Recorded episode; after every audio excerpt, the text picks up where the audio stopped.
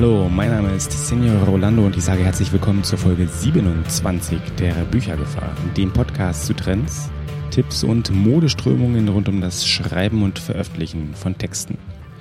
Heute, nach all diesen schönen Gesprächen, die wir ganz harmonisch auf dem Literaturcamp, auf dem ersten in Heidelberg geführt haben, heute jammern wir hier ein wenig herum. Heute rege ich mich mal auf, wie man das so sehen möchte. Dabei fängt das ganz, ganz harmlos oder sogar ganz positiv an, nämlich mit der Frage, wo die spannenden Sachen heute passieren, wo noch wirklich Neues entstehen kann und dazu sind in letzter Zeit ein paar Kommentare wirklich erschienen. Und zwar der erste von der Sorte war im Literaturcafé, wo Wolfgang Tischer wunderschön gesagt hat, dass ja wahre Qualität es eigentlich nur in Verlagen gibt, dass eigentlich nur die Verlage das Umfeld leisten können, in dem noch Neues geschaffen werden kann, in dem Kreatives entsteht und in dem auch der entsprechend notwendige Freiraum gegeben ist.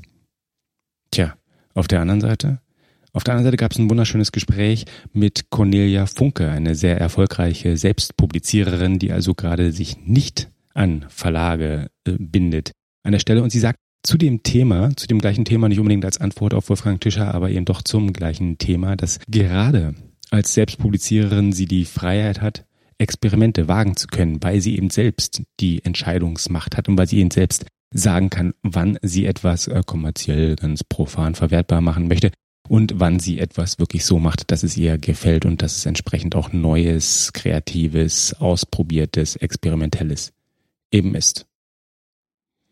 Tja, und so sieht's ein ganz klein wenig auch aus. Die klassische Welt des Verlegens ist ein wenig verlegen. Die Selbstpublizierer machen auf einmal doch vieles kaputt. Sie stören zumindest ein wenig die Norm. Sie verderben die Norm, stören die bisher so schöne, heile Welt ein ganz klein wenig, unterbrechen sie, disruptieren sie, obwohl wir das ja so eigentlich hier in dem Kanal gar nicht formulieren wollten und sollten. Aber auf jeden Fall brechen die Selbstpublizierer gerne mal mit den liebgewonnenen Gepflogenheiten.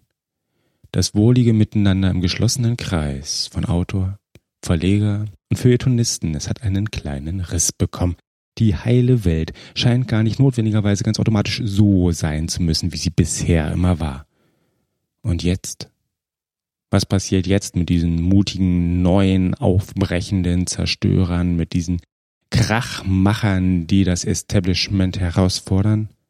Tja, als wäre es zu erwarten gewesen, jetzt mutieren auch ein paar dieser Selbstpublizierer ruckzuck zu konservativ Gesetzten, die sich vom modernen Schnickschnack gestört fühlen. Ich formuliere es mal so harsch, obwohl es äh, wahrscheinlich vielleicht gar nicht im tiefen Herzen von den meisten so empfunden wird, aber ich möchte ein ganz, ganz einfaches, profanes Beispiel geben. So habe ich kürzlich bei einem der guten, bekannten äh, lokalen Distributoren bei Xingxi, um genau zu sein, einmal angefragt wegen der Möglichkeit der Distribution zu Readfy. Readfy ist ja eine der Plattformen, die momentan ähm, E-Books nicht einfach nur anbieten, sondern das auf eine doch leicht andere Art machen, als das andere tun. Nämlich ist es keine Verkaufsplattform, also zumindest nicht im primären Sinne, sondern es ist eine Plattform, bei der die Texte, die dort online stehen, ganz kostenfrei gelesen werden können. Das, dieser Spaß wird dann werbefinanziert, um das Modell dann tragfähig zu halten. Und das ist schon erstmal irgendwie schon was anderes, als man das klassischerweise gewohnt ist. Ähm, es ist nicht mehr nur ganz alleine der Text, der im Mittelpunkt steht, sondern auf einmal gibt es auch eben die Chance, dass da Werbung eingeblendet wird, dass überhaupt ähm, die Frage des kostenlosen Konsumierens hier auf einmal äh, in den Raum gestellt wird. Kratzt das jetzt an den, an den, an den Werten der Texte, wenn diese nicht auch entsprechend mit irgendwelchen Eurobeträgen äh, gegen äh, gelohnt oder gegen belohnt werden? Was macht das mit den Texten? Und ich finde, das sind halt sehr, sehr spannende Fragen. Was passiert jetzt eigentlich mit den Texten? Ändern die sich? Ändert sich nur die Wahrnehmung der Texte? Ändert sich überhaupt die Wahrnehmung der Texte? Ändern sich die Texte selbst? Ändert sich die Entstehungsgeschichte der Texte? Werden sie jetzt anders geschrieben, anders gestaltet? Nur weil der Kanal des Konsumierens auf einmal ein anderer ist? Nur weil der Kanal der Entlohnung ein anderer ist? Nur weil der Kanal der quasi monetären Bewertung auf einmal ein anderer wird?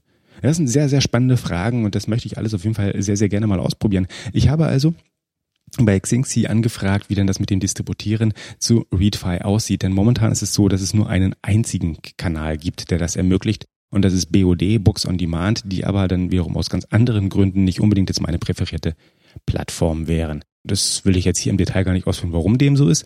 Die Frage ist nur, warum können das nicht einfach auch mehrere leisten? Und sehr erstaunt war ich dann doch, ob der Antwort, die halt kam. Denn die Antwort sah so aus, dass sie von Xingxi gesagt haben, Readfy ist momentan quasi für sie tabu. Sie führen nicht mal Gespräche, sie denken nicht mal darüber nach, Gespräche momentan zu führen, denn sie sagen schon Scripty oder Script, immer noch der Dienst, bei dem ich mir nicht hundertprozentig sicher bin, wie man dieses, diese Kombination aus dem P und dem D am Ende wirklich ausspricht, aber darum geht's auch gar nicht, denn schon Script war ein Drama für die Autoren bei Ihnen. Dieses Script ist ebenfalls ein Abo-Kanal, ebenfalls eine Möglichkeit, einfach beliebig viele Texte zu lesen, allerdings eben nicht kostenfrei, sondern gegen einen monatlichen Obolus, also das, was Scoby auch relativ groß in Deutschland doch anbietet. Script wurde dann irgendwann von Xingxi angebunden und der Aufschrei der Autorin war wohl groß und ich war überrascht, überrascht, das jetzt zu hören. Aber es kam wohl nicht sonderlich gut an, weil eben einige Autoren auf einmal eine Entwertung ihrer Texte befürchteten. Das, das finde ich ein in meinen Augen sehr drolliger Gedanke, denn zum einen ist eben einer der Vorteile von Xingxi, dass man wirklich relativ flexibel sagen kann, wohin man eigentlich seine Texte, seine Bücher distribuieren möchte. Wenn man also einfach mit einem Kanal nicht einverstanden ist, lässt man ihn eben aus. Ich meine, darum macht man das Ganze ja, weil man selbst die Entscheidungsmacht hat. Aber ansonsten frage ich mich, ernsthaft? Jetzt mal, jetzt mal wirklich ganz im Ernst. Wo ist der hin, unser initialer Elan? Wo ist sie hin, unsere Energie, mit der wir in diesem Markt gestartet sind? Ist es alles schon verbraucht? Ist es schon an der Zeit, dass wir uns quasi mit dem Gesicht nach oben in den Sarg legen können? Das kann doch nicht alles unser Ernst sein, oder? Die Welt ist nicht in Stein gemeißelt. Sie dreht sich weiter. Auch die Welt rund um das Schreiben und Veröffentlichen von Texten. Gerade diese Welt. Wir fangen doch gerade erst so richtig an, Neues auszuprobieren. Nicht. Nicht im Verteufeln liegt da die Chance, sondern darin, Sachen doch auszuprobieren und anschließend das davon fortzuführen, was funktioniert.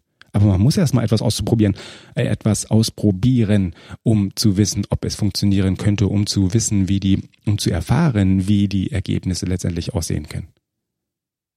Nur vom Theoretisieren, vom einfachen Verteufeln und vom Vorher schon Gründe finden, warum etwas vielleicht eventuell gegebenermaßen möglicherweise falsch und schlecht sein könnte, davon wird's doch nicht besser.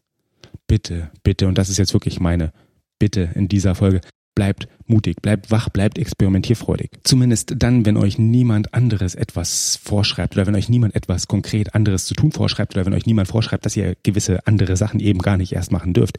Aber jetzt mal ganz im Ernst, jetzt mal unter uns, wer sollte das schon tun? Der Witz im Self-Publishing ist doch, dass wir, dass die Autoren letztendlich das Sagen haben und entscheiden können, dass niemand anderes einem eine klare, vorgegebene Meinung aufoktroyiert und sagt, wo der Hase schon langläuft. Und dabei, dabei geht's mir nicht so ganz exklusiv um Readfy. Meine Güte, das ist eben nur ein Kanal, das ist eben nur eine Chance, etwas auszuprobieren, das ist eben nur eine, eine Möglichkeit, die mal etwas anders macht.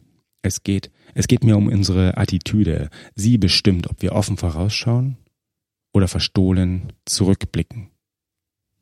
Und ja, damit werde ich auch wieder ruhiger. Ich sage in diesem Sinne bis zum nächsten Mal. Ich wünsche euch viel Spaß beim Schreiben, viel Spaß beim Veröffentlichen und vor allem auch viel Spaß beim Experimentieren. Und wer zwischendurch etwas stöbern möchte, der findet natürlich die Links zu den Sachen, die ich heute hier erwähnt habe, in den Show Notes und diese natürlich wie gewohnt unter büchergefahr.de 27. Vielen Dank und adios.